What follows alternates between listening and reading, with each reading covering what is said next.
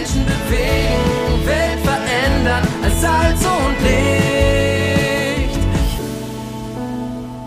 Move Audio, das Magazin der Allianzmission zum Hören.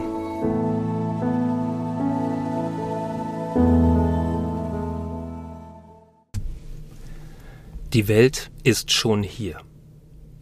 Im September 2023 kamen 100 Frauen und Männer aus 20 Ländern nahe Madrid zusammen, denen Gemeindegründung in Europa am Herzen liegt. Das Ganze hat einen Namen. Joining Hands for Mission in Europe, zu Deutsch die Hände reichen für Missionen in Europa. Es ist die fünfte Konferenz des Internationalen Bundes Freier Evangelischer Gemeinden IFEC seit 2004 unter diesem Titel. Der folgende Artikel ist ein Auszug aus einem der Vorträge. Elom Nick Ayali Mawusi teilt seine Vision für die Zukunft der Kirche in Europa. Für ihn liegt sie, angesichts der wachsenden Vielfalt in unserer Gesellschaft, in transkulturellen Gemeinden, wie der, die er in Hamburg gegründet hat. Ursprünglich aus Togo lebe ich seit 16 Jahren in Hamburg und bin Gründer der Living Generation Church. 2015 ins Leben gerufen, ist sie zu einem Modell für eine transkulturelle Kirche geworden, von der ich glaube, dass sie die Zukunft der Kirche ist. Die ersten Gemeinden sind transkulturell. Im Epheserbrief Kapitel 2, Vers 14 bis 16 führt Paulus in das Geheimnis der Kirche als eine interkulturelle Gemeinschaft ein. Wer sind diese beiden Gruppen, die Heiden und die Juden? Diese beiden Gemeinschaften haben ihre Unterschiede. Identitätsmerkmale, Sprachen, Kultur, Zivilisation, Nationalität, Herkunftsländer, historische Entwicklung, Tradition, Weltanstauung, Status. Ich behaupte, dass die Kirche von Anfang an transkulturell sein sollte. Das Pfingstwunder ist eigentlich die Verwirklichung dieser neuen Realität. Die Galiläer sprechen Aramäisch und jetzt hören die Diaspora-Juden aus der ganzen Welt sie. Sie sprechen ihre Sprache. So hat die allererste interkulturelle Gemeinschaft begonnen. In Apostelgeschichte 8 wird die Gemeinde von Antiochia vorgestellt, als eine Gemeinschaft von jüdischen Menschen und Nichtjuden. Hier werden sie erstmals Christen genannt. Es handelt sich nicht mehr um eine jüdische Synagoge, sondern es gibt ein neues Phänomen Christen. Was ist, wenn Migranten in Europa heute wie Paulus und Barnabas damals in Antiochia sind? Wenn Migranten Missionare in Europa sind, die mit uns Gemeinden gründen. Seit Ende des 20. Jahrhunderts gab es eine bemerkenswerte Bewegung von Menschen aus dem globalen Süden in den globalen Norden. Diese Einwanderer brachten ihr soziales, kulturelles und spirituelles Kapital mit und waren in der Lage, ihre Kirchen zu gründen. Allein in Deutschland gibt es schätzungsweise über 3000 Migrantenkirchen. Ihre Mitgliederzahl variiert zwischen Dutzenden und Hunderten. Das ursprünglich aus Nigeria stammende Kingsway International Christian Center in London hat über 10.000 Mitglieder, die wöchentlich an den Aktivitäten teilnehmen. Vor dem Krieg in der Ukraine war die afrikanische Gemeinde Embassy of Blessed Kingdom of God eine Gemeinde mit etwa 25.000 Mitgliedern in der Ukraine. Und die Mehrheit von ihnen waren keine Afrikaner, sondern Ukrainer. Migrantenkirchen dienen als geistliche Heimat für viele Einwanderer, die in europäischen Kirchen keine geistliche Heimat finden konnten. Sie dienen auch als Mittel zur Bewahrung und Transformation ihrer Identität. Sie dienen als soziales Netzwerk bei der Bewältigung verschiedener Herausforderungen einer Gesellschaft. Sie dienen auch als Orte der Ermächtigung und Transformation, Orte der Integration. Im Allgemeinen durchlaufen diese Kirchen drei Entwicklungsphasen.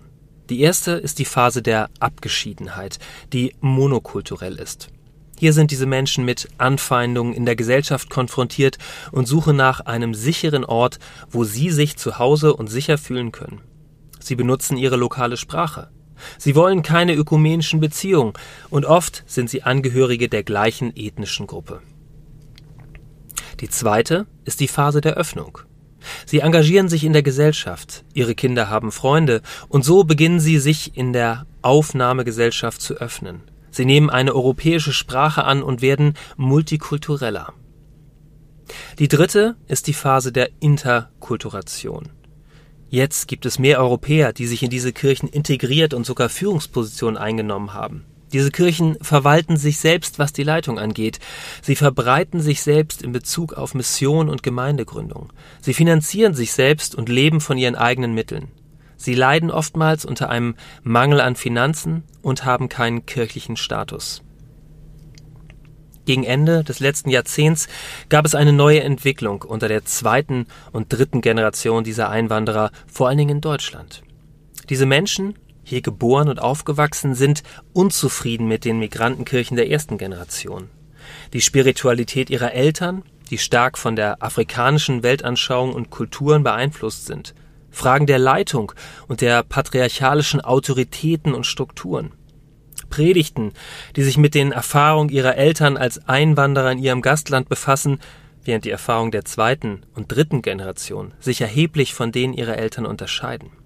Schließlich die Unfähigkeit dieser Gemeinden, transkulturelle Räume zu bieten für diese Kinder und Jugendlichen, sodass sie mit ihren Freunden Gottesdienst feiern können.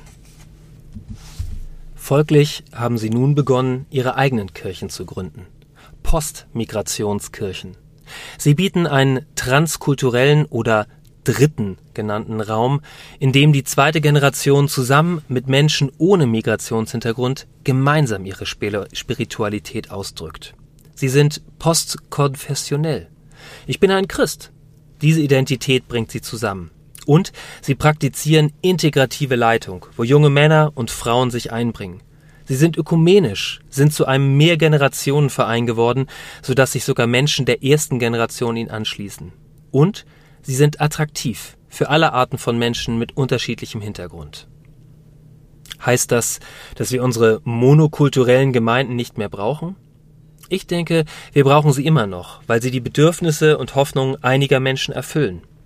Aber wenn wir in die Zukunft blicken, brauchen wir transkulturelle Kirchen, weil unsere Kirchen nicht die Realität unserer heutigen Gesellschaften widerspiegeln. Es gilt, den Missionsbefehl neu zu verstehen. Zu biblischen Zeiten hieß es, geht in alle Welt. Aber im Moment ist die ganze Welt hier bei uns, in Europa. Der Kairos-Moment ist jetzt. Wir können zusammenkommen und dieses globale Christentum leben. Jesus hat seine Jünger zu zweit losgeschickt.